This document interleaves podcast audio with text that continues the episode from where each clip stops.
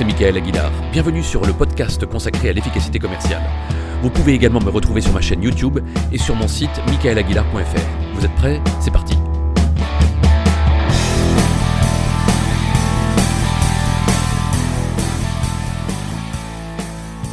Un jour, une personne à qui j'expliquais que nos décisions pour l'essentiel sont prises par nos émotions pour être ensuite justifiées par la raison, me dit Moi, je n'ai que faire des émotions je ne prends mes décisions que sur des critères purement rationnels et factuels.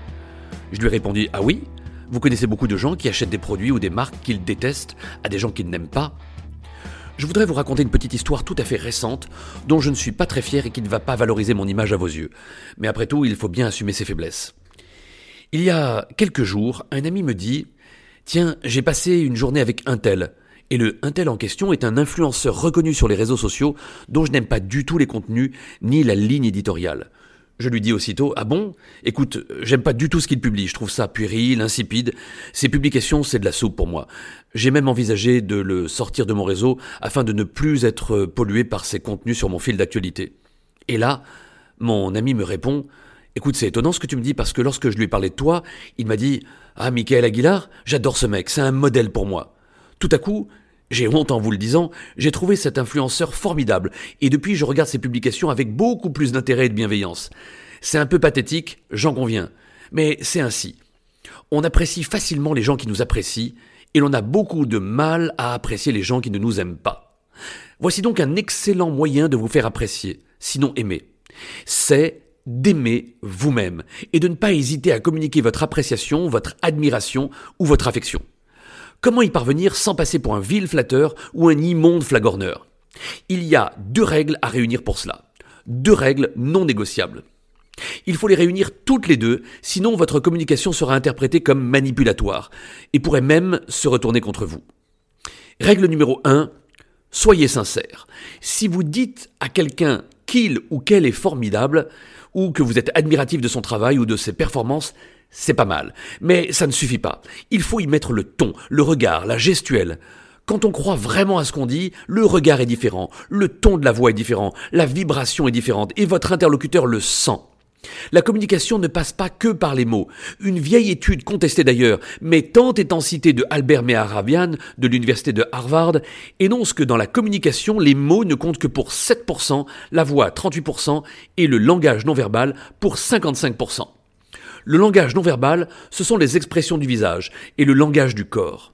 On sait également aujourd'hui qu'il y a d'autres vecteurs de la communication, comme les neurones miroirs, l'émission de substances chimiques invisibles et inodores qu'on appelle les phéromones, et qui participent au mécanisme d'attirance chez l'homme. Personne ne saurait dire dans quelle proportion exactement, mais il est certain que les seuls mots sont une composante assez minoritaire de la communication. Lorsque l'on est sincère, eh bien tous les vecteurs sont alignés et congruents. Ce que dit le corps, la voix, les mots et les phéromones sont cohérents, alors que lorsqu'on simule, eh bien on est trahi par son langage non verbal et le récepteur du message sent que quelque chose ne va pas. Nous avons tous déjà dit de quelqu'un je le sens pas celui-là. Eh bien, ce sentiment confus de je ne le sens pas, ce sont les mots qui ne sont pas en accord avec le comportement non verbal, le regard, le ton, le sourire et sans doute le message phéromonal. C'est pourquoi Lorsque vous pensez vraiment quelque chose de positif à l'endroit de quelqu'un, exprimez-vous, dites-le, et vous serez congruent. Règle numéro 2. Soyez concret. Ne dites pas c'est génial ce que vous faites ou euh, je suis impressionné par de tels résultats, mais soyez plus spécifique pour montrer justement à votre interlocuteur que votre compliment est étayé par des éléments factuels. Au lieu de dire c'est formidable, vous êtes un super manager, dites plutôt Waouh, avoir réussi dans votre secteur à n'avoir qu'un turnover de 3%, c'est juste un exploit. Je ne connais personne qui soit en dessous de 15%. Comment avez-vous fait? J'ai rencontré il y a quelques mois le patron d'une grande enseigne de retail. Au lieu de lui dire Bravo, vos magasins sont magnifiques, vous avez beaucoup de goût, eh bien je lui ai dit, en étant parfaitement sincère, je ne sais pas comment vous vous débrouillez, mais chaque fois que je vais dans vos magasins, je repars avec un panier rempli. Alors que lorsque je viens, c'est le plus souvent pour accompagner mon épouse. Mais ce qui m'épate le plus, c'est que je me suis entendu dire à ma femme qui avait fini ses courses et qui voulait aller dans un autre magasin Vas-y, moi je reste ici, reviens me chercher quand tu auras fini. Parce qu'au-delà de votre choix de produit, il y a une ambiance qui fait qu'on se sent bien dans vos magasins et qu'on a envie d'y rester. Soyez sincère et spécifique et vos compliments auront une réelle portée. Et n'oubliez jamais ce proverbe touareg qui énonce Celui qui t'aime, fut-il un chien, tu l'aimeras aussi. On se retrouve dans deux semaines.